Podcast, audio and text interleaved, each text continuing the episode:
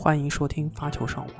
发球上网现已上传小宇宙、喜马拉雅、网易云音乐、苹果 Apple Podcast、Spotify。你可以在上述平台收听，并留言与主播嘉宾互动。另外，添加发球上网小球童微信号 surf 下划线 volley 即可进入发球上网听友群，以球会友。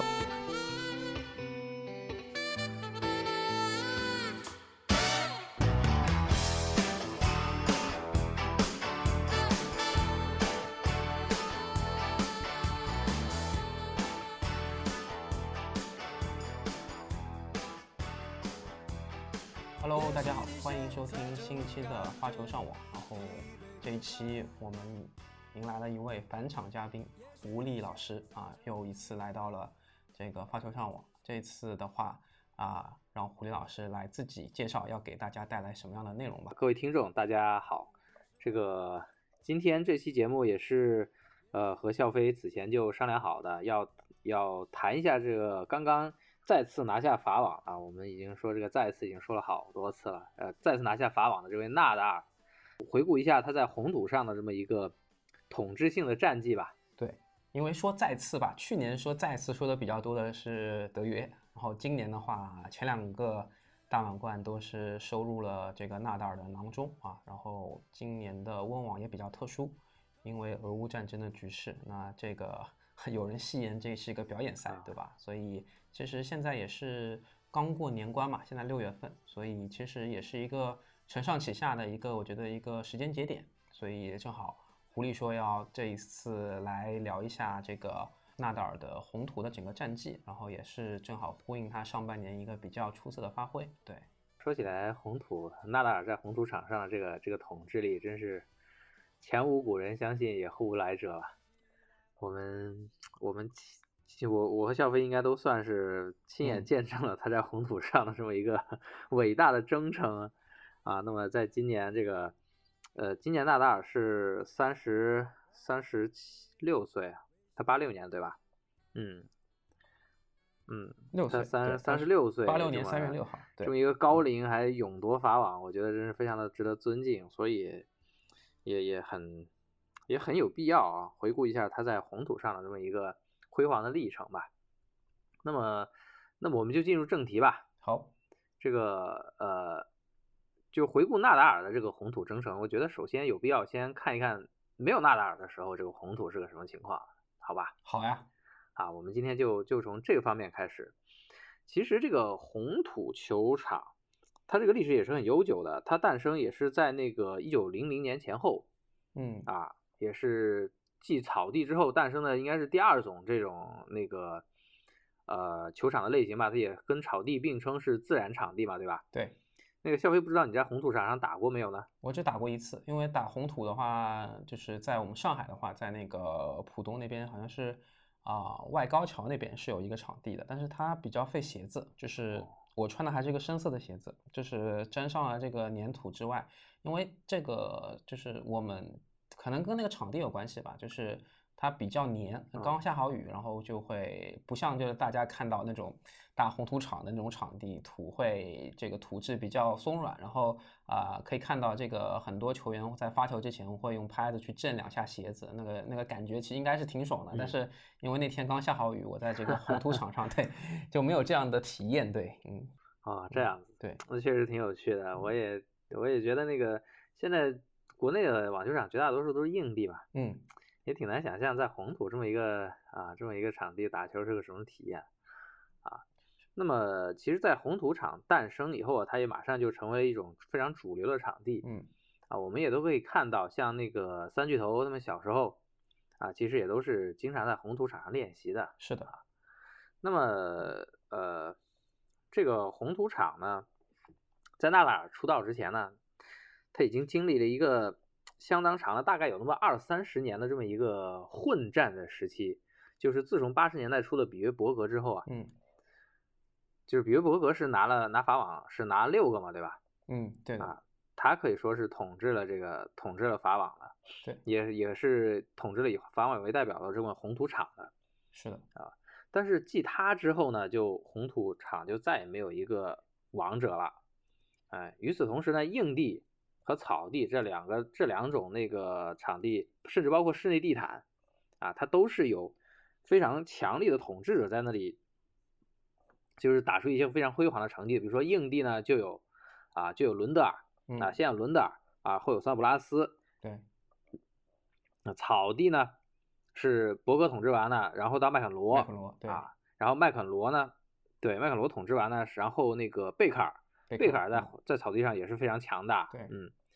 然后然后还有埃德伯格啊，甚至然后接下来就到桑普拉斯，这些都是这都是可以称之为草就是场地王者的这么一些啊伟大的球员，但是红土场一直都是没有诞生这种球员的，对，啊，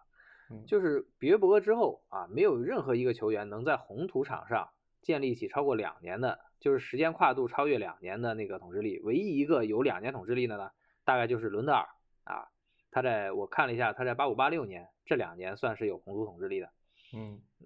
其他的其他的全是来来去去，哎，谈各种昙花一现的，在一年内有统治力的球员都不多啊。是。这个事情，我们也能在那个法网冠军数量上啊，就是可窥见一斑，就是公开赛时代啊，法网冠军超过三个的，就只有纳达尔和博格这两个人，嗯。啊，其他所有的人。啊，他们的法网冠军都是没有超过三个的，嗯，对，这个这个也就是呃单一大满贯数量在三个以上的球员的数量啊，这四大满贯里面法网是最少的，对，嗯，而且比约伯格他其实对，而且比约伯格我这边插一下，其实他是一个相对于跟他同时代或者说比他晚半代的这个像麦克伦也好，伦伦德也好，他更全面一些，包括他的这种。他是比较早打这个底线这个种防御型的一种打法，然后像麦肯罗啊他都是比较快速进攻型的，对吧？所以其实麦肯罗也是确实他的打法在草地上会更有侵略性、更压迫一些。但是伯格的话，其实他还是相对怎么说呢？就是比较全面的。对他也有拿过草地，他也能拿法网的话，他也是啊，温网他拿很多，对他也能拿，对吧？所以其实呃，我觉得。博格在这个麦肯罗出现之前，其实我觉得伯格呃有一些这个在网男子网坛是统治性的一个发挥，我觉得对，嗯嗯，是的，是非常的强。对，但是伯格他他统治他统治了自然场地，但是他在美网就总是达不到啊，嗯，对对吧？就是美网还是麦肯罗，包括像这个吉米康纳斯，我觉得会给他这个 带来的挑战和压力会更大一些，对。啊，那么这个除了没有统治性的球员以外呢，这个红土场还有另外一些就是很很很神奇的特征，比如说它有很多那种特型球员，嗯，啊，特型球员，好像是阿加西在自传里面是说吧，他说那个欧洲有一批球员就是专门只打红土的，是的，是的，是的，啊，除了红土场，对，是阿加西啊，什么也不打，对对对，是的。他他就说每年他在那个他在美国打完比赛，然后到了欧洲赛季，然后他就飞到欧洲去打红土场。对，然后在那个进场的时候，就会发现这些这些红土专家就站在场边冷冷的看着他们。对对对对，他是说这个场景，包括一些南美的，对吧？拉美的都是对，南美也有很多，都是红土的。就这种这些红土专家，他们他们离开了红土场，那就是一盘菜。哎呦，就有有有一位代表性人物，就是阿尔伯特科斯塔。啊，这么一位球员，嗯，他是拿了二零零二年法网冠军的，啊，他职业生涯有二十对对二十三次决赛，这二十三次决赛里面有二十二次是在红土上打的，嗯，那应该是二五零的比赛居多是吧？还是说有一些大大师赛事？有有大的有大有小有大有小，他拿了一个法网嘛，对吧？还有几个大师赛，啊，他所有的巡回赛冠军全都是红土赛事的。啊，然后红土之赛就是红土之外的比赛呢，它的胜率就只有百分之四十五点零六，也就是说五成都不到，就是基本上输的概率比较大，对吧？如果是喜欢赌赌赌球的朋友，一般来说就不敢压，就不敢压它了，百分之四十五，对吧？半数都没有过。对，嗯，是的，啊，就第二轮就就出局了啊，但是人家在红土上很厉害哦，嗯，啊，这是典型的，非常典型的这种。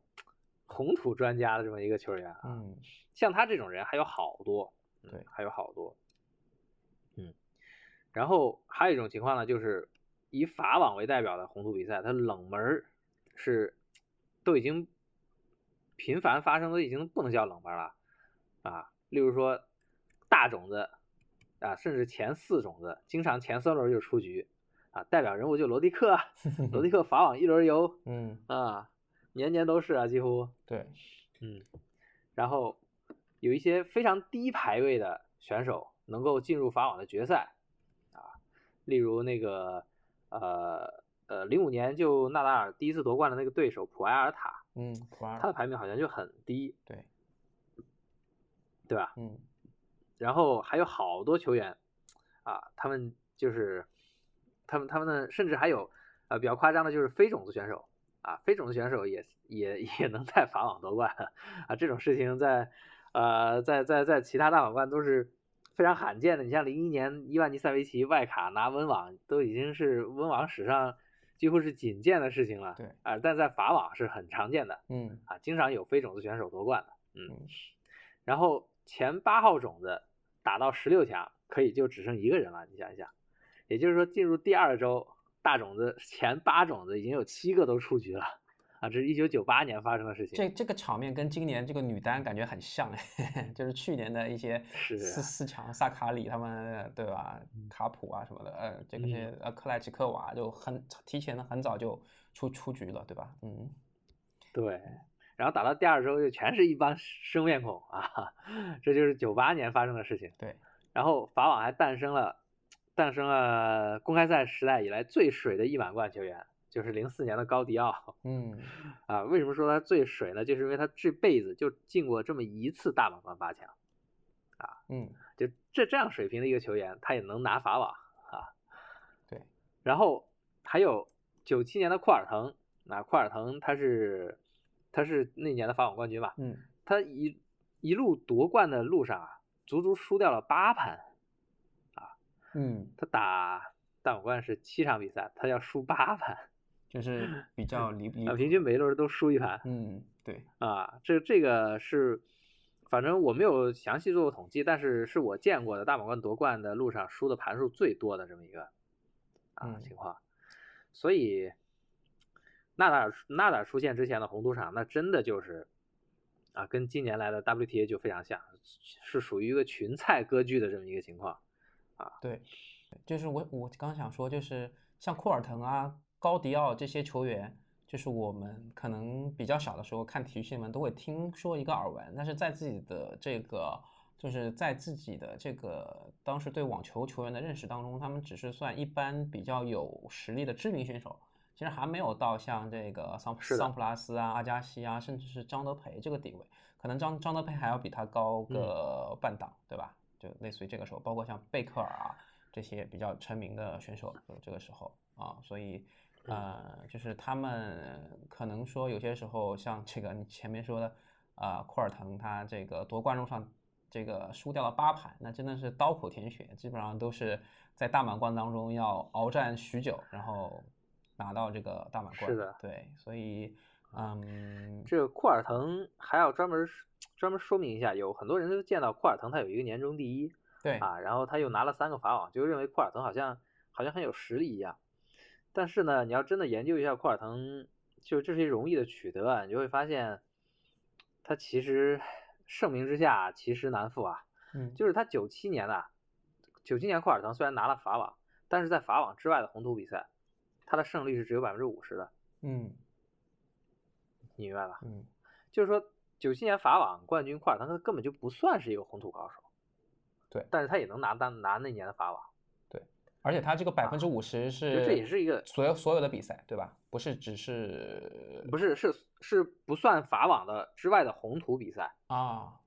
是不算法网的红啊土比赛，也就只有百分之五十。对，对，哦没错。也就是说，这这这么一个实际上在红土场上很平常的一个人，对，他完全就是那年法网爆发了，然后他就拿了一个冠军，实际上也没多爆发，他一路上输掉了八盘，对吧？完全就是因为他没有遇上强大的对手。所以纳达尔出现之前的红土场地，那真的就是群菜割据啊！终于这种事情在在在，其实就是在零五年达到了一个极点啊！零五年我们也都知道，纳达尔第一次夺得法网，他的对手普埃尔塔，那就是一个排名非常低啊，实际上也就那在那一年，那一年的法网决赛之外，他也再也没有任何建树的这么一个球员，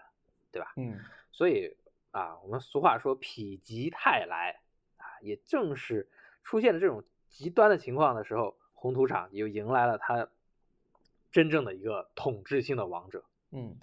那么接下来就来数一下这个纳达尔对于红土的这么绝对统治吧。啊，纳达尔他二零零一年转为职业球员，对吧？我看了一下，他二零零三年还在打挑战赛啊，然后二零零四年是他第一个完整的 ATP 巡回赛的这么一个赛季。嗯，他当年的红土胜率就已经达到了百分之八十二。哦，这一年他多少岁？他十八岁。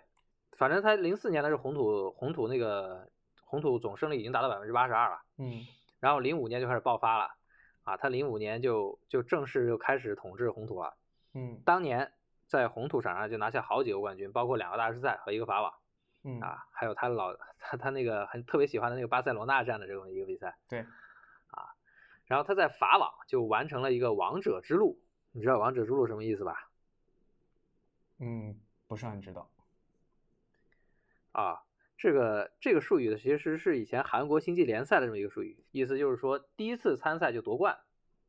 嗯，嗯，第一次参加就夺冠。嗯，对，你想这这是一个很难达到的这个成绩吧？对，啊，我也我也专门研究过，啊，公开赛时代以来呢，完成这件事情的就只有两个人，嗯，啊，第一个是维兰德，啊，维兰德啊，第二个，啊，第二个就是零五年法网纳达尔，他第一次拿下参加法网，他就完成了王者之路，啊，拿下了法网冠军。这个法网冠军呢，觉得也绝对不是水的，虽然他决赛那个对手比较水，但是他半决赛是扫掉了老费的，嗯啊，嗯。然后从此以后，他从二零零五年开始呢，就开始了自己红土上的八十一连胜啊！你听听这个数字，真是啊，有很多球员一个赛季都打不到八十一场，是吧？是，然后他在红土场上能累积八十一连胜，嗯，然后纳达尔这等于说是出道即巅峰了啊，然后他在巅峰期的高度啊也是也是非常的这个这个非常拔尖儿的，他二零零六年和二零一零年两年都实现了全年红土不败哦，就所有红土赛事全部获胜。嗯啊二二零一零年拿下了红土所有大赛的冠军，就是一千分以上，就三个大师赛和那个 对三三个大师赛和一和和法网冠军，他全全揽了，明白。这是他红土的一个一个统治的一个巅峰啊。，只要他报名的红土比赛，就是他是冠军。对，没错，特别夸张嗯。然后零七年、零八年、一二年、一七年、一八年、二零年，这足足有六年。这六年里面，他在红土场都只输一场。嗯，啊，算上前面的两年，就只有八年的时间，对他在红土场上是，对，是是是几乎是全胜的，这个这个巅峰真的是啊非常的无敌了，真的是无，用实际行动诠释了“无敌”两个字是怎么写的。对啊，这个确实挺夸张的。像我然后呢是，呃，我嗯想问一下狐狸，就是呃，比方说你零五年时候，呃，零四零五年时候，纳达尔刚出道的时候，你有关注到他吗？那个时候倒没怎么关注到他，那个时候我年纪还不大嗯啊，我还没有，就是也缺乏关注网球的条件吧。嗯啊，我只是知道，呃，网网坛那个时候还是费德勒统治嘛，对吧？。对，然后突然冒出来一个人，费德勒怎么打都打不赢。哎，其实我其实很早啊就关注到纳达尔了，就是差不多也是零五年的时候，我记得我是那个时候在快要高考的时候，其实跟法网的时间比较接近，但是在高考前我看体育新闻，嗯。我看到好像说是在那个那个时间段吧，加斯奎特他是有在一个呃，好像就是呃在摩纳哥那个那个叫什么蒙蒙蒙蒙蒙蒙什么站蒙特卡洛哎，对蒙蒙特卡洛站的时候，蒙特卡洛对蒙特卡洛站的时候，这个加斯奎特是有赢这个费德勒的，所以当时对于一个十六岁，哦其实加斯加斯奎特跟纳达尔是从这个是一一代人嘛，从小打到大的，对吧？那个时候我会觉得，哦，加斯奎特嗯。他居然能够赢费德勒，然后这有一个概念，然后知道他跟他同年龄段还有一个纳达尔，而且纳纳达尔那个时候在红土上的表现已经非常不错了，就像你之前说的一样，而且他的那个穿着是比较有特色的，他当时穿的其实是那种啊无袖的海海盗衫嘛。对这种汗衫，然后当时大家都是一般这种 polo 衫嘛，所以它特别显眼，而且它的那时候颜色是比较亮丽的，是那种亮绿色，所以就是印象就很深、嗯深刻，而且它是带头带的，不像很多人是、呃这个对对，就是他比较张扬嘛，然后然后他这个呃也经常怒吼啊什么的，就他这个记忆点是很强的。但是你说那个时候法网的是的，对法网的比赛也是看了一些吧，正好央视陆陆续续会放一些回放。对，但是他最后拿冠军的话，我当时其实并没有太多的感觉，只是觉得这个年轻人很厉害。如果你当时跟我说他后面会拿那么多法网冠军，我也是，呃，有会有一些错愕吧，就根本就没想到那么多，因为我可能谁会谁能想到呢？对，像我之前其实就是说那个时候其实是有一些怎么说呢，对费德勒就觉得这个人太强了。像我那时候零三年的时候，是的对我经常会在寒假的时候，寒假其实跟澳网比较接近嘛，对，基本上你都能看澳网的比赛。嗯我我我我记得那个时候萨芬赢了，零三年是赢了这个费德勒决赛，我好开心啊！零五年，零五年，嗯，零三还是零零五年？我零三年嘛？零五哦05年零五年半决赛嘛，百年澳网，哦，对，嗯，那就是零五年的时候，对，零五年的时候，然后决赛是打休伊特，对吧？零五年，对对对啊，那就是零五年的时候，对，那我就觉得很开心啊，真的。然后那就是同啊，其实就同一年，然后那个时候啊，纳达尔又冒出来啊，赢了前面像你说的赢了这个费德勒在半决赛的时候，对，所以其实当时就是就有一种天下苦情久矣的感觉，就是 就是至少是我自己是有这种感觉，对，所哎以我也有这种感觉，有这种感觉是吧？对，而且萨芬嗯他也是很有人格魅力的嘛。他虽然经常摔拍，但是你会觉得他这种性格非常张扬。可能我就是比较喜欢这种性格略带张扬的一些球员，包括像德约，对吧？他其啊实有些外外露的人，对，就是说会会有一些这种对霸气外露的一些东西啊。我讲的有点跑题了，哈，我们再拉回来。对，嗯，啊嗯，那么说回到纳达尔，就是纳达尔他在红土上，他不光是不光是出道即巅峰啊，就是然后巅峰又特别的强，嗯他持续的时间也特别的长哦。他零嗯四年拿下第一个法网巡回，就是这个红土巡回赛的冠军嗯，然后他到刚刚拿下法网，这他的红土上的冠军足足持续了十九年嗯啊，他他他在红土的等于说统治时间已经延续了快二十年了。嗯二十年中，各路人马来来去去啊，但是他始终站在这个红土之巅，那、真是，真是太不给别人活路了。哈哈哈。那我们就再看一看这二十年里面，纳达尔创造了一系列这个红土的逆天的记录。好啊，我我专门数了一嗯下，纳达尔这个二十一年职业生涯，巡回赛以上的这个红土赛事，他参加过九十一项。嗯啊，四百七十四胜，四十五负，他的胜率达到百分之九十一点三啊，这超过了九成啊，拿下了六十三个冠军，也就是说他参加的比赛有百分之七十的都拿冠军了。嗯然后决赛他进了他进红土决赛的胜率是几乎也达到了九成，他达到八百分之八十八点七三嗯，啊，这些全部都是历史第非一了。常离谱，对，啊，这个嗯这个历史是啊，这个历史第一，我相信应该就是它不光是公开赛时代了，它是全时代的第一了。像像像这么变态的一个成绩啊，嗯嗯，那么他他肯定遥遥领先于那个遥遥领先于所有人了，这个都甚至都不用讲了。像法网十三冠啊，这单一大满贯数量上双，而且有十嗯三个、啊，像蒙特卡洛大师赛十一个冠军啊，对，零五年以来啊，在红土上举办的这个大赛，我们一千分以上的啊，总共有四项，三个大师赛和一个法网，总共比打了七十二次啊。哦，去年有有呃，去年有一些没打，就先不算了。反正呢，纳达尔拿了三十九冠啊，这个概率嗯更高，就占比是超过一半了。嗯，然后他在红土上对主要的两个对手啊，三巨头另外两个人打费德勒是十四胜二负，胜率达到了 百分之八十七点五，接近九成了。啊，对德约科维奇是二十胜八负，这胜率达到百分之七十一点三啊，也是达到了七成以上。其实也是啊挺高的了对，对，嗯，他不光统治了这个时代，他还统治了其他主要的对手。嗯呃，当然也有那么极其个别的那么一一丁几个人像什么高迪奥啊，还有一个叫意大利有一个沃兰德里，我不知道你听说过没有啊？没有，沃兰德里没。他们在红土上红土场上的头对头是领先于纳达尔的。头对头，这还能领先纳达尔？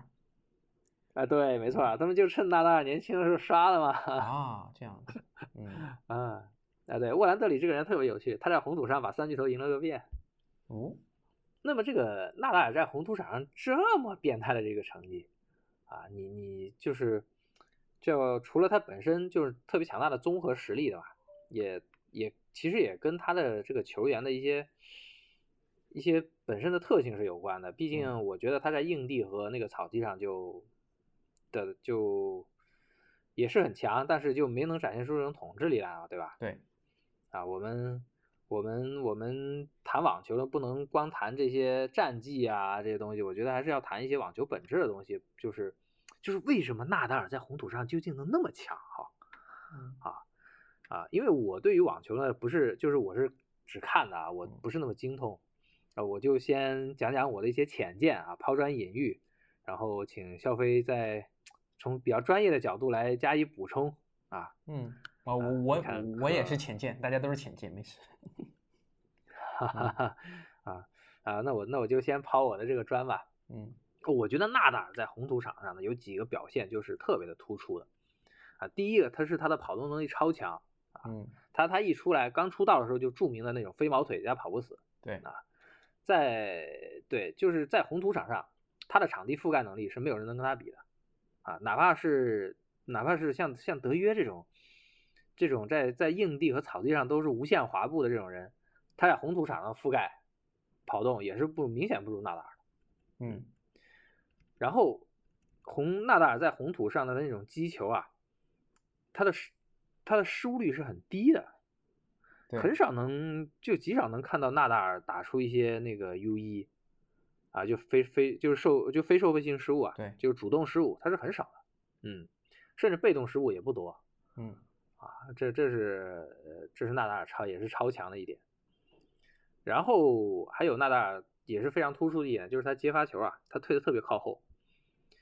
但是他在退的那么靠后的情况下，他仍然能够打出啊，在底线后两米打出非常就具有非常强大压制力这种一个回球。对，啊，这这种本事是独一无二的，嗯，这种本质是独一无二的，嗯，然后整体的观感呢？我觉得纳达尔在红土上的一个特点就是，他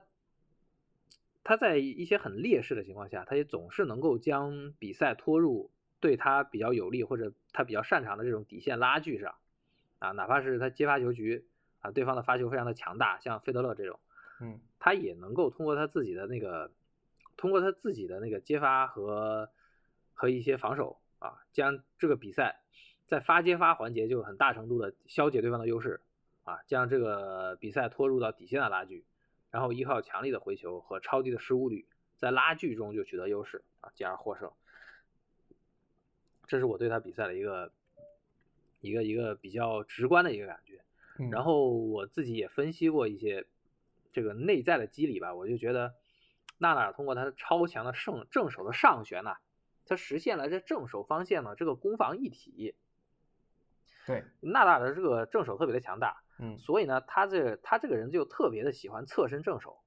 然后侧身正手用的多呢，他就会导致自己侧手正手的那个呃空位啊就特别的大。对，然后很多人都会往这个方向去攻击他的正手的空位，对吧？对，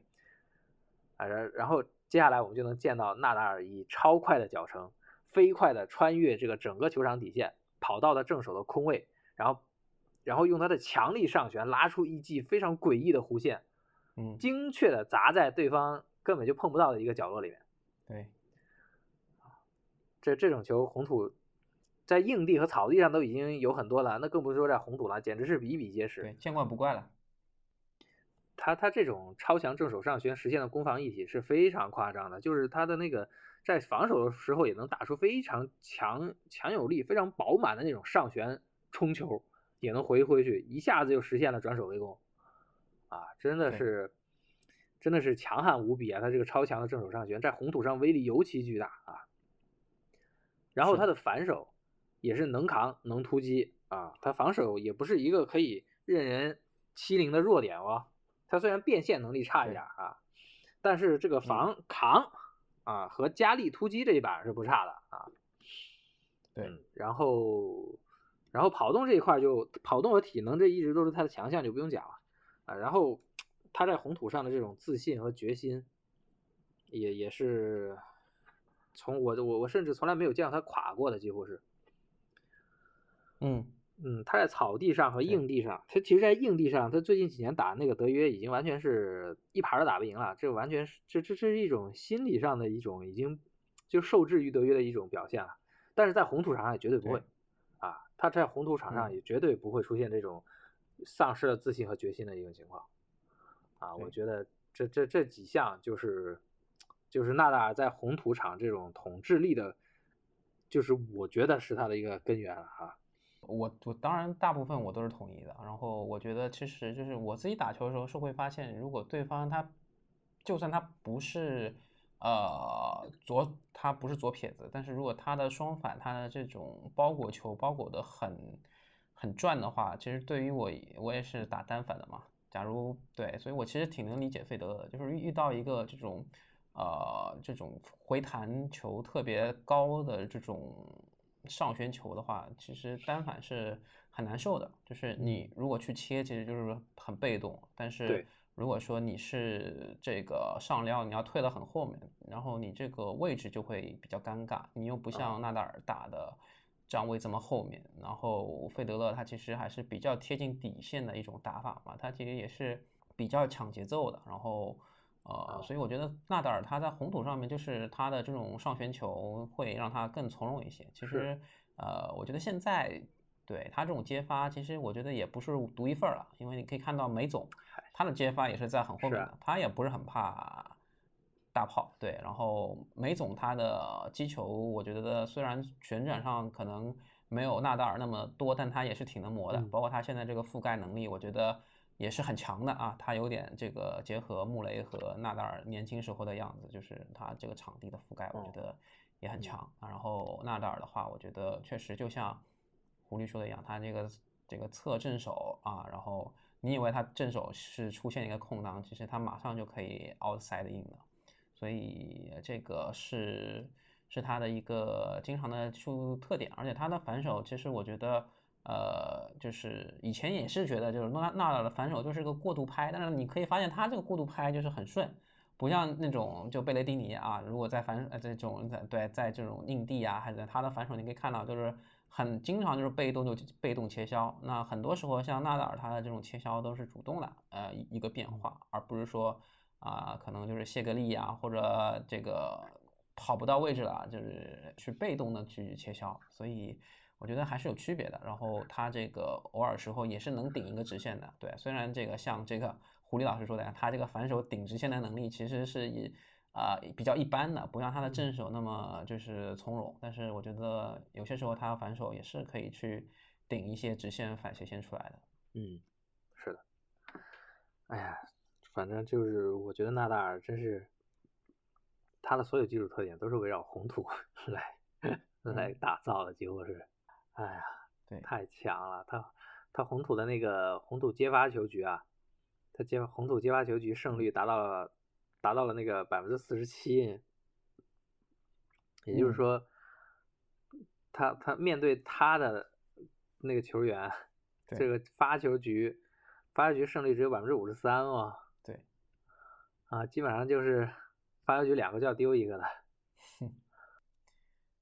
对，所以其实他在红土上面这种大炮反而是比较慌的。你像这种什么奥佩尔卡呀这种人，其实跟他打其实没有什么占不到什么便宜的。你首先他退的比较后面，可能你发出来两百一、两百二，但是他站到后面，其实那个球速相当于也就一百八。是的，所以他这个一百八、一百九的回球就不像草地上面。如果你草地上面给他来个二百二，他推很后面，我觉得对他的接发还是会有很多影响的。但是包括你上网啊，你其实可以。对，草地上你可以更快的来到网前，但是红土的话，我觉得还是呃不怎么适合打发球上网。是的，对，可能就是说不是一种很常规的一个战术吧，对吧？但草地我觉得依然没有问题，可以大家看最近的这个草地的热身赛就能看出来，像贝雷蒂尼他其实可能他就一个发球，他一个比较有压迫感的正手，然后他网前技术还不错，他他就可以拿拿冠军，对吧？其实就我觉得就比较简单。然后，哎，这个我觉得要在女王杯决赛什么时候打？几点？女王杯啊，女王杯的话是九点吧？九点，快打了哦！就梅总他跟胡大师对，呃，哈雷战是梅总打胡尔卡奇，贝雷蒂尼是女王杯，贝雷蒂尼面对的对手是克拉克拉吉诺维奇。哦，克拉吉诺哦，克拉吉诺维奇，那那基本上夺冠了。对，这样夺冠了。对他女王杯上夺冠，所以梅总跟那个胡尔卡奇胡胡大师的比赛，我觉得对对对，我觉得还是可以期待一下啊。对，然后梅总因为上周也是拿了个亚军啊。是被一个荷兰的小伙子 对爆冷啊，我觉得就是梅总他的打法还是有一些在自己发球不顺的时候，他的打法在草地上会有点吃亏。嗯，对，是的。那么刚刚才讲了纳达尔这个这个这个这个强大之处啊，我们也可以反的，就是说，嗯，推测一下，就是说在红土上你想跟纳达尔打得有来有回啊，需要哪些条件啊？我觉得就分两种情况吧，嗯，第一种就是这种无敌的大炮模式，就是全贯穿全程的高质量发球，对吧？你呃，肖飞刚才说这个大炮在红土上跟纳达尔没得打，那那是大炮，朱门大炮从来没有在红土上赢过纳达尔。但是如果这个大炮的发球啊，它它维持始终维持在一个超高的水平啊，它它也是有那么一些机会的。比如说二零一一年的这个法网首轮。伊斯内尔啊，他就靠抢七就硬生生从 纳达尔手里边拿下两盘哦。纳达尔打了那么多年法网，他就打过两次五盘，其中有一个就是一一年的这个首轮啊。这伊斯内亚全场把纳达尔的接发球得分率压制到了百分之三十五，嗯，这是一个非常恐怖的一个成绩了啊。也就是说，是，对这种超猛的大炮模式，我觉得还是在红土上还是可以跟纳达尔干一干的。这这种。这种已经已经脱离了技战术的环节了，但其实很难，就是你一直保持那个发球的手感，其实包括你体力下降啊什么的。对，要发发要不要保持一整场？对，嗯，甚至是你会被纳达尔的接发影响到你自己发球的一个感觉。对，嗯，是的，也总是可以指望一下啊，对吧？嗯，还有另外一种呢，就是说你正面用硬实力。正面硬刚啊，更刚硬纳达尔，这种就是巅峰德约啊，他是唯一一个能够能够满足这个条件的，嗯啊，需要有顶尖的技术全面性和稳定性，六边形无弱点战士啊，在高强度对抗下，他也他也能保持低失误，嗯啊，然后他也有顶尖的场地覆盖能力啊，能够在任何区域啊进行对抗，他也有顶尖的体能，能跟你拉锯个四五个小时也不在话下了是吧？嗯，然后再配合上完善的技战术准备和心理准备。能够应付任何突发情况啊！如果这几天这几点都满足的话呢，那在红土场上也是能够跟纳达尔对抗的。对，嗯。但是呢，就算是德约本人啊，他能把上面几点全部都做好的比赛呢，也是寥寥无几。我觉得就二零二一年法网半决赛他做到了。嗯嗯。就去年。其他的比赛呢，要么这里啊，要么这里差一点，要么那里差一点。嗯啊。这这种。正面硬刚刚赢纳达尔的，也也真是实在是少之又少，在法网更是，其其实就只有去年法网半决赛那么一例。嗯，我觉得德约他这个怎么说呢？就今年，我觉得他其实，嗯，我其实当时觉得德约他八分之一啊，他八强面对纳达尔，其实我觉得，呃，对他来说是好事儿。太早了。嗯，我倒觉得不早，我是觉得。首先，德约我也觉得不早，我也觉得还可以，还可以。但我觉得就是德约，其实在八强也好，或者在半决赛也好，面对纳达尔，总归比在决赛面对纳达尔好。因为决赛面对纳达尔，他的压力是不一样的。但是八强的话，我觉得可能纳达尔之前有遇到像 FAA 啊，这个阿里亚西姆这样给他带来很多麻烦的球员。但是德约之前可能试金石少了一点，那么他这个状态没有被磨出来。啊，也有可呃，就是也有可能，但是我觉得其实德约有这方面因素。对德约，但他其实我是觉得在第二盘就能看出来，他状态还是调整回来不少。但是在第三盘，我觉得他又很快被破发。然后我觉得他之后的一些身体语言，包括他的表情，我觉得他并没有那么强的啊求胜欲望。啊，这是我我个人的感，觉。没错，我也觉得是，对他，我也看了第三盘。对他温网的时候，他跟这个费德勒，对吧？一九年的时候啊，四十比十五，我感觉他都啊是斗志满满。那是对，但是你你那时候看他眼神，他有点嗯涣散的啊，他不是一种专注力百分之一百的那种情况。啊呃，我所以对对对，他他没有那个决心，对我就当时不知道他在就想什么今年法网他没有这个决心。对，因为第二盘的时候我嗯看的还是挺紧张的，而且我觉得德约其实他做的很对，就是你在红土场上面，呃，因为纳达尔的球是弹的比较高的，其实这就是攻守兼备，像前面狐狸说的一样，所以德约会有很多抢节奏，包括抢二发，其实是让纳达尔很难受的，这样可以逼迫纳达尔打出更多的优异。但是我觉得就是今年法网这八强德约的比赛，他的双反啊，我我好像看赛事呃这个赛后统计，他是打出了二十二下还是二十四下这种就是双手变斜线，其实对相对来说并没有那么难的一个变斜线。就是一个一个技术吧，就是他变斜线总是出嗯。出界，这个对德约来说是一个非常非常不应该的一个哦对没错对，所以你经常看着他他打嗯发打发，哎，他一个双反，他其实并不是说有一个非常进攻性很强的一个呃变线，他只是可能说为了维持住一个僵持，但是他这个斜线就是出界了一点啊，一个球三个球嗯。这样子，对，是，嗯，哎，今年法网这个德约，他他场上状态也是明显不如纳达尔。我看了几下，我发现纳达尔今年法网打德约那场状态超好，应嗯。该是他全整个法网状态最好的一场比赛啊。对。啊，对。怎么打怎么有，对。怎么样变现都都球质又深又又又猛，状态超好。包括啊跑动啊、嗯。上网啊、这个小球啊，其实我觉得他的武器库里的东西，这个真的是啊、很很全面。嗯，那么这个，我们接下来就再回再看一看这个纳达尔二十年红土统治时候他主要的一些对手和经典的战役吧，好吧？嗯那么第一个就是费德勒啊，其实就大大多数网球迷都觉得好像费纳争霸是一个是一段很精彩的历史，这确实是没错的。就是费德勒在红土上，他其实也是有很强大的实力啊，他也红土冠军也有十一座哦，嗯你想这是很多的啊。然后他他零二年就在汉堡大师赛，当时汉堡大师赛他就拿了红土冠军了。然后他有一项记录是很神奇的，他在马德里大师赛，他同时拿过硬地马德里、蓝土马德里和红土马德里三种冠军哇，他是唯一一人，哈哈哈，这很奇葩吧？嗯，对，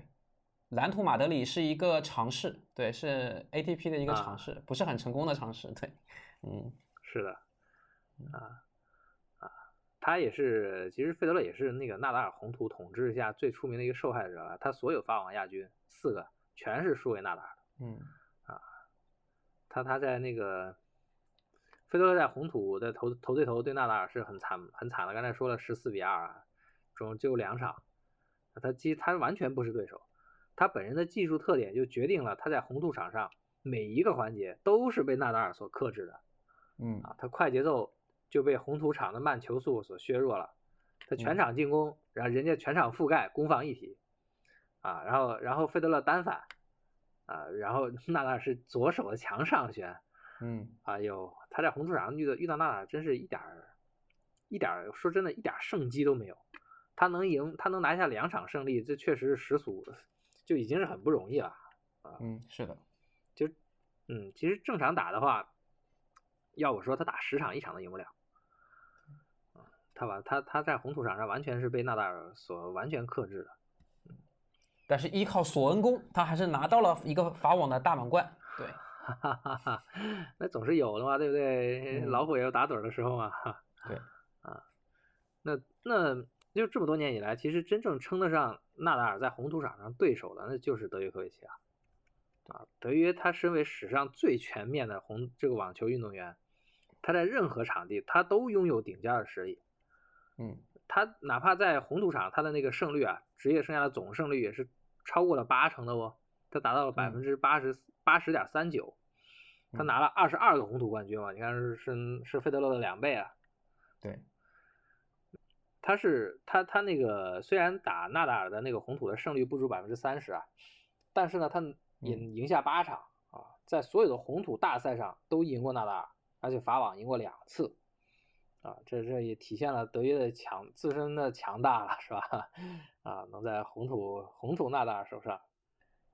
对，其实能够在有纳达尔的时代，你能够拿到这个双圈大满贯啊，就是包括拿两次法网。其实这其他的大满贯数量我们先不说，就你拿过两次法网啊，这个能从纳达尔手上偷两个法网冠军啊，已经很了不起了。是的，嗯，其实德约他从小就是打红土长大的啊，他的技术特点也非常适合红土比赛啊。他这个，他之所以红土上拿不到更多的冠军，完全是因为碰纳达尔碰太多了。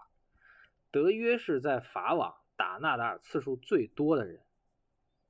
啊，他在法网上总共纳达尔打了八场啊，纳达尔总共统治统治法网那么多年啊，二十多年，他总他其中有一半有一半时间都要跟德约打，然后德约输了六次，也是最多的，你想想，啊，所以所以老德真是。是这这个全场地的最全面的网球球员，真是 真是不是白说啊！他他的红土实力，我觉得啊，在在历史上应该也是仅次于纳达尔而已，一人之下而已啊。对，嗯，所以其实三巨头这个年代吧，他他他不是那么非常特殊，可能大家现在都呃都都都习以为常了。但是你要知道，在以往的任何一个网球的时代，它巨它它所谓的这个巨头林立。但是你要集齐四大满贯的冠军，澳网、法网、美网、温网，其实是很难的。对，你像阿加西吧，他拿了八个大满贯，对吧？他他是金满贯，那他他是更厉害了，对不对？他跟纳达尔是唯一两个那个职业转职业之后，对，那你要集齐四大满贯的，其实也没有多少。像萨普拉斯，他十四个大满贯，他都没有法网，没有法网，对，萨普拉斯没有法网，对，嗯。然后这个像像博格，他就是没有美网，对吧？嗯，博格都已经没有打了。然后他，然后他不打奥瓦。嗯，对，行吧。那么这个除了三巨头之外的俩，就是三巨头之外呢，纳达尔在红土上也是有其他的那个对手的，比如说蒂姆啊，我们都知道蒂姆叫做红土小王子啊，他红土的成绩几乎是最好的。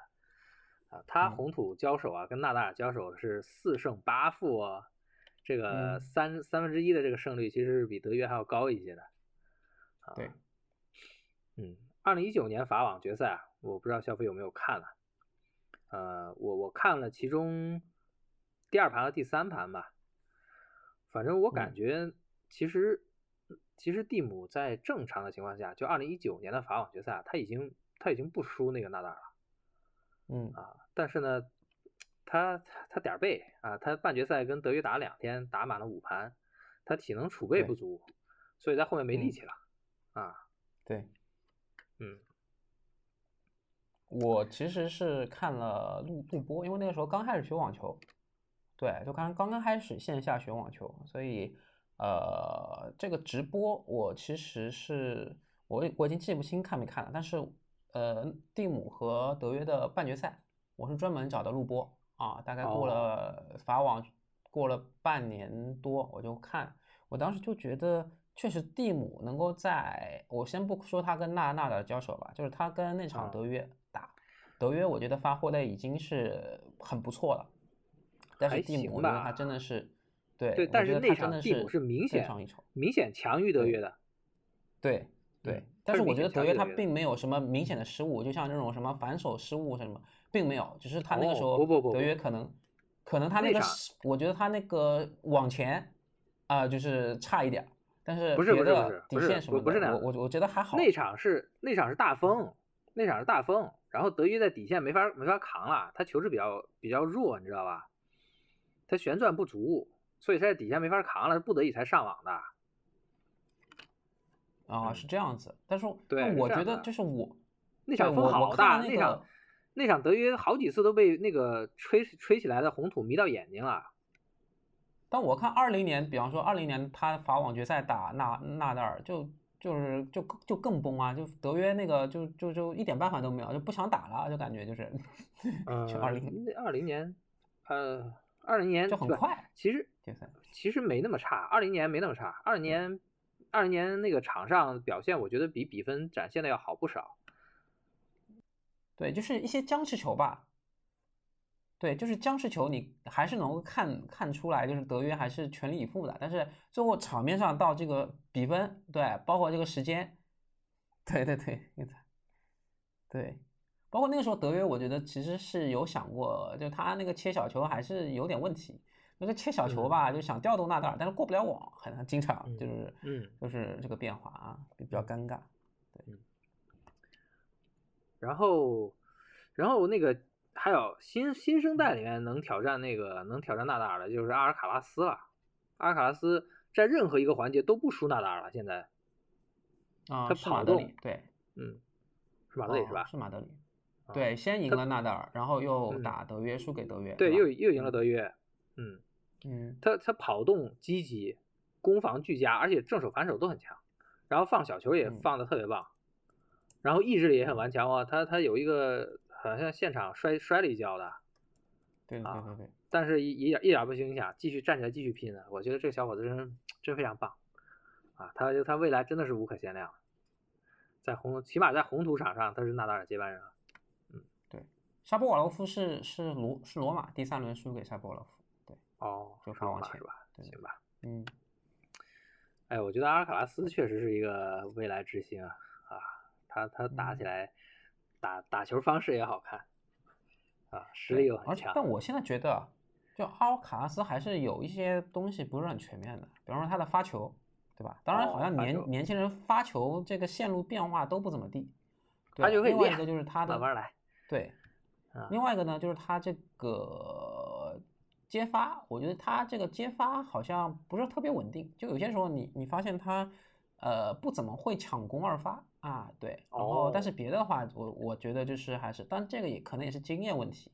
就是就是随着经验，别的其实你可以看到他这种覆盖能力，哇，我感觉他覆盖能力可能比梅梅总更强一点，就是你这样看到他移动这种击球啊，对，他不知道怎么怎么弄，就是球总归能够到界内，挺厉害的，对啊，包括别人打这种高压球，那他这种救球能力是很强的，对，嗯，嗯。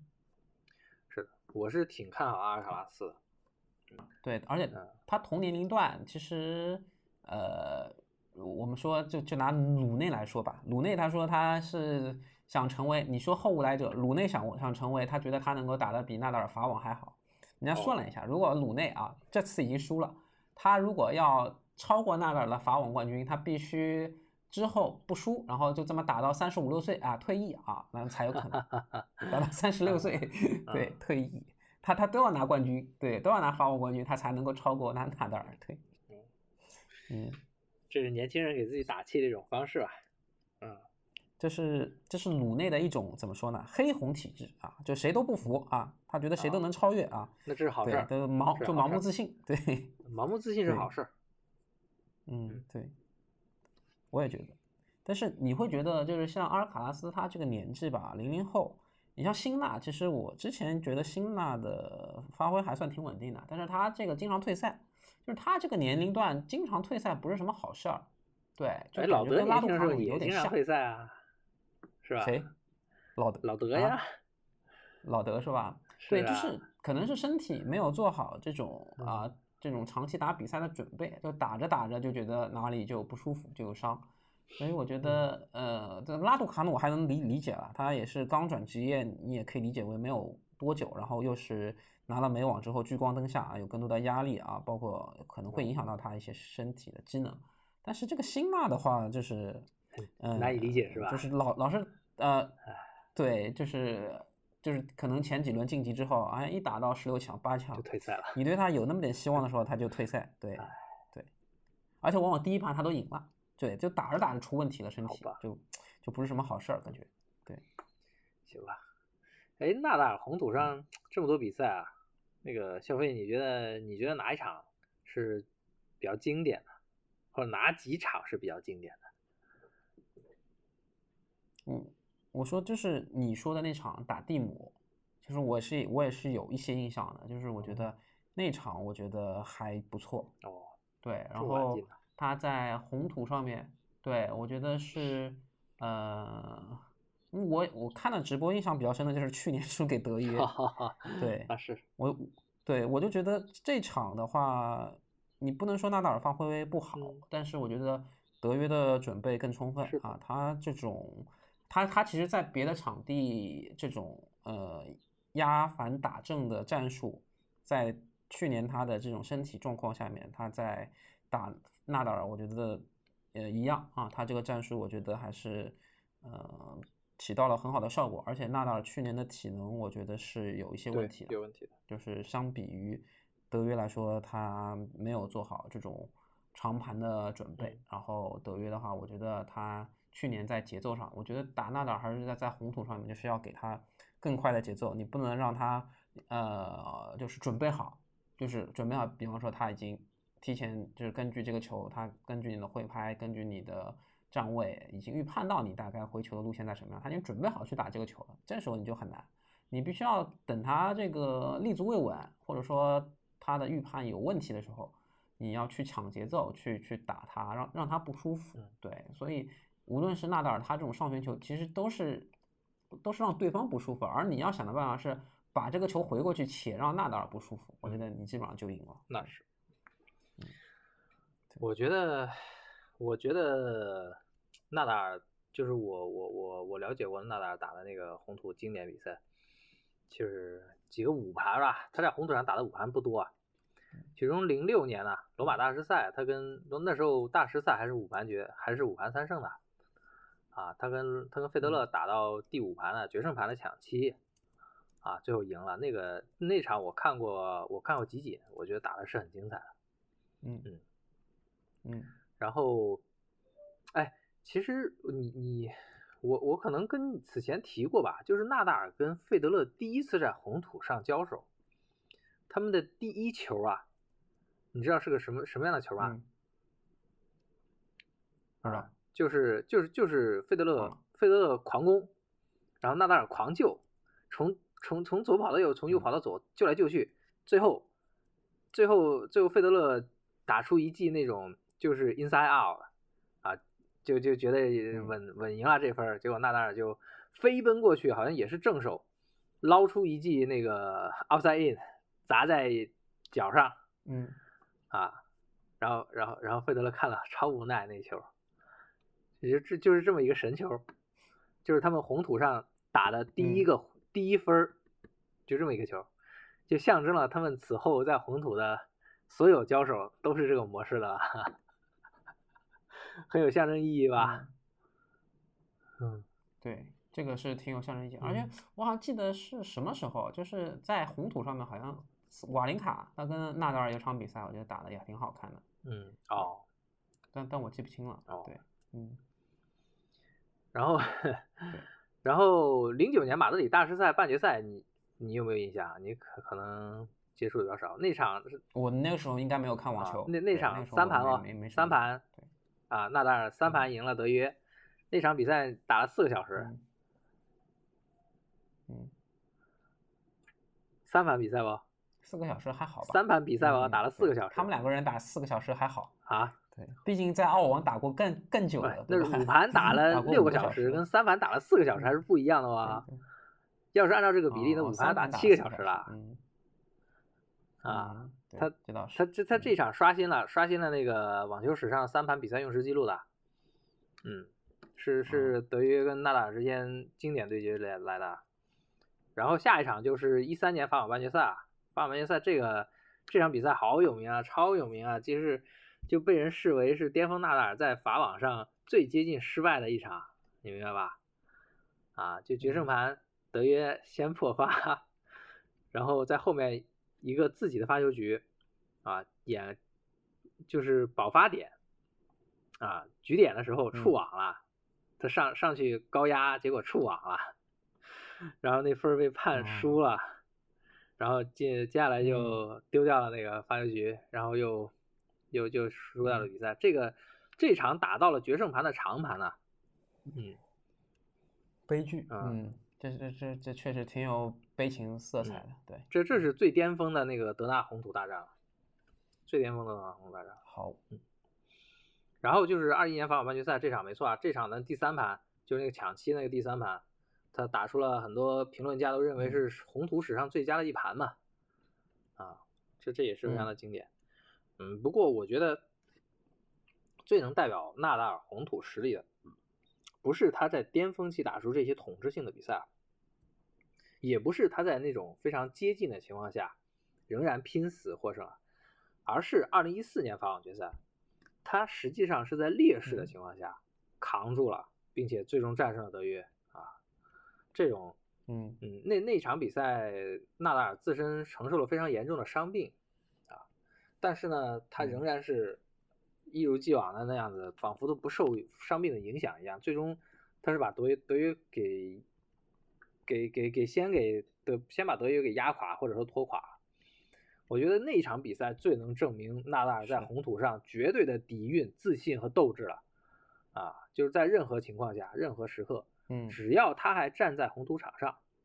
对，他的对手就只能是是一个挑战者。这个我觉得，我觉得一四年法网决赛是纳达尔打过最有意义的这么一场红土比赛。嗯，嗯嗯，哎呀，真是一个这这些三巨头辉煌历程，真是说不完的这个永恒话题啊！真是啊，有是接下来如果有机会啦，嗯，能跟你再聊一聊二零一九年温网决赛的就就 perfect 了，哈哈哈哈啊。可以等温网结束再说。对，嗯，这个我觉得，你今年看这个决，对你今年看这个决赛，就是鲁德打纳达尔，你有什么想法吗？没什么想法，我根本没看这种这种比赛有什么意义啊？这种比赛纳达尔打鲁德跟纳达尔打我有什么区别？不是。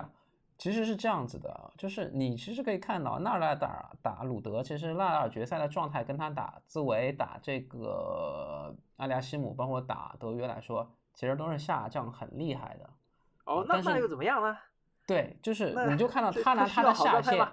对他就是打鲁德，但是鲁德他其实你要知道，去年鲁德可是靠很多红土的二五零的比赛冠军啊，对对。对，他是打进了这个前八哦，他他年终是打进前八的，所以他红土上可就是不是我们那种严格意义上的菜哦，人家拿那么多红土的二五零冠军，我我那也是，你说的也对，对对对，就是他跟一般的球员，非巨头类的球员在红土上他是高手，他他赢面是更大的，包括决赛赢面，但是他即使这样的他，他到法网，而且纳达尔其实已经是一个残废的纳达尔，对，纳达尔就。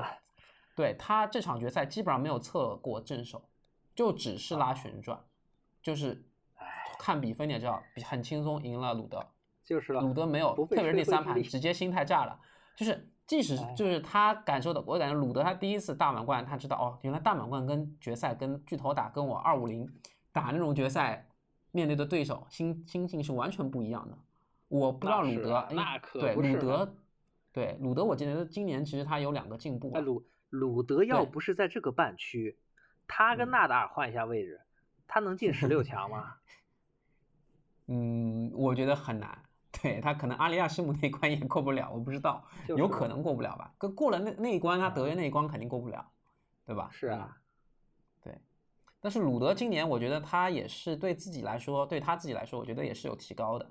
就是他之前只是说在二五零的比赛，对吧？但他今年。他其实已经打到了大师赛的决赛啊！他今年是跟，对他今年是跟这个阿里亚西姆，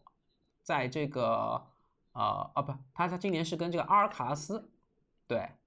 打到了这个决赛。但是呢，他也是一个不是啊，背景板，他是的硬地，对，啊，硬地那是硬地，那不是红土。硬地对啊对，但他但他这这是一个大师赛嘛，对不对？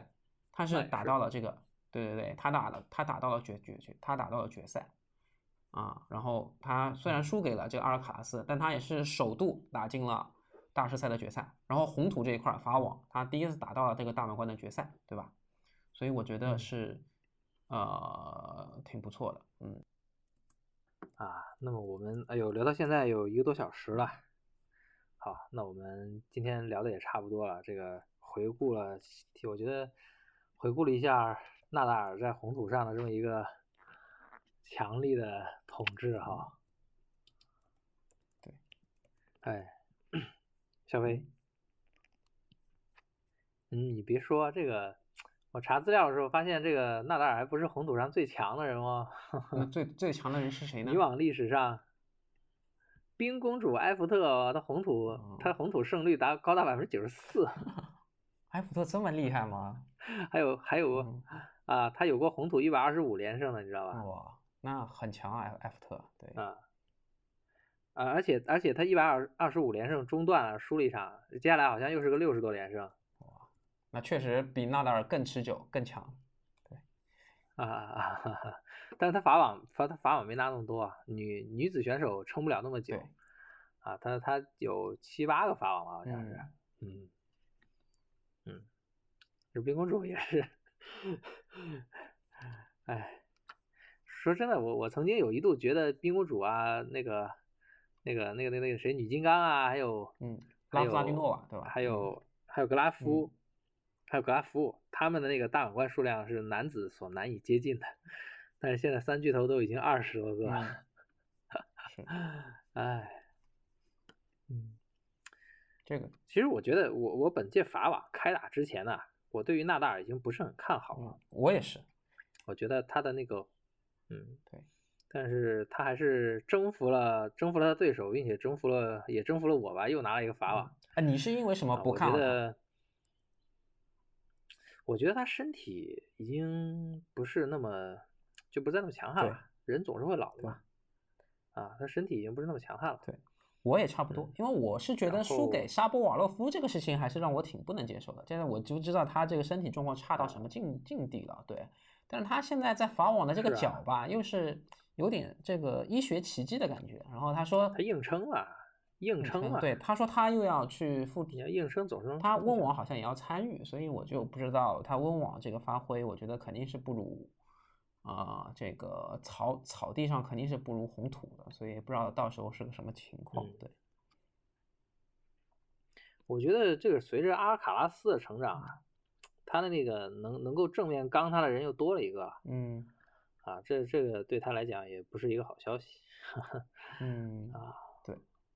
不过我觉得阿尔卡拉斯他倒是硬地上的水平，我觉得会更高一些。嗯，其实看得出来，他红土他跟兹维列夫，兹维列夫这次的发挥我觉得很很好啊。他打这个阿尔卡拉斯啊，对，兹维列夫其实其实今年红土实力很强。对，包括其实我觉得兹维列夫如果是健康的话，纳达尔可能可能是。就来来来不了决赛，是兹维列夫拿到他人生中第一个大满贯，就是他打鲁德，我觉得还是很稳的。他只要不受伤，我觉得其实打到后面真的是是啊，他那个受伤好可惜。对他这个受伤很可惜，因为你可以看到，他其实做到了，他有发球，他是大炮。另外呢，对，他会抢节奏。你可以看到他的这个反手，你要打纳达尔的正手，你要有一个非常好的反手。兹维列夫是具备这个条件的。兹维列夫反手好强的，而且你可以看到他体能状况 OK，然后他这。个呃身体状还没有脚伤的时候，他这个人虽然是一米九很高啊，但是他这个屈膝啊蹲的是很低的，他这个双反的这个兜上去的旋转其实是很棒的，而且他这还是有变现的，纳达尔有些球是接不到的，对，空档很大的，因为他的移动其实是有问题的，所以你可以看到兹维列夫的给那个纳达尔造成的压迫感是非常强的，你通过。你就是在这个手机屏幕前或者电视前，你是能够很明显感觉出来。哎，纳达尔都拿了十三个法网，对，天，真难以想象。对，所以啊，除了其实除了阿尔卡拉斯之外，我觉得像呃在其他场地啊，我们说红土这块可能是阿尔卡拉斯是感觉又一个能够挑战到他的地位，包括像这个呃。我不知道蒂姆还有没有可能恢复他原有这个天降神力的状态啊？只有当他现在法网第一轮不过的时候，你才知道当时的蒂姆啊，真的是天降神力。他这个单反有这个力量啊，他这个暴力美学啊，那真的是啊，我不知道是不是可遇不可求。他单反抽出来的那个，他单反抽出来上旋比纳达尔好像快赶上纳达尔正手的转速了。嗯，所以他是天生神力啊！啊，对他单反这个是啊，对，你可以看到现在瓦林卡的这个单反，你就知道跟他巅峰时候单反的差别了。我觉得其实蒂姆也是差不多，对，你就拿他现在的单反跟他嗯巅峰时候的单反，他现在单反都不不怎么敢发力，包括瓦林卡也是。那之前他们都是暴力单反的代言人啊，对，是啊，嗯，好可惜啊。对，反而他们的单反跟西西帕斯很像啊，大家如果看西西帕斯就能看出来，就西西帕斯它的单反是。呃，它状态好的时候，它的单反其实也没有特别好的旋转，但是呢，它的单反还是相对比较稳定，就是它作为一些过渡拍，包括说它的单反有些时候也是能够打一些角度的，打一些空档，但是西帕斯它单反变直线的能力也是很弱的，你很难看到它这个单反基本上都是打斜线的。但是像蒂姆啊，还有像斯坦他们就是嗯，包括像费德勒啊，他们其实单反的变现能力是很强的，对。包括有些时候还有一些单反的。这个反斜线能够打出很很优秀的这个落很优秀的落点，对，嗯，行吧，我们也聊了这么久了，今天。行，那就差不多到这儿，辛苦狐狸了，对，不不辛苦不辛苦，可我们可以去看梅总跟胡大师的比赛，差不多开始开始了。啊，是的，差不多开始了。好的，好，那么今天就到这里结束了，谢谢大家的这个收听。好，谢谢大家收听，大家下次再见吧，我们。好，下次再见，拜拜。好，拜拜。行。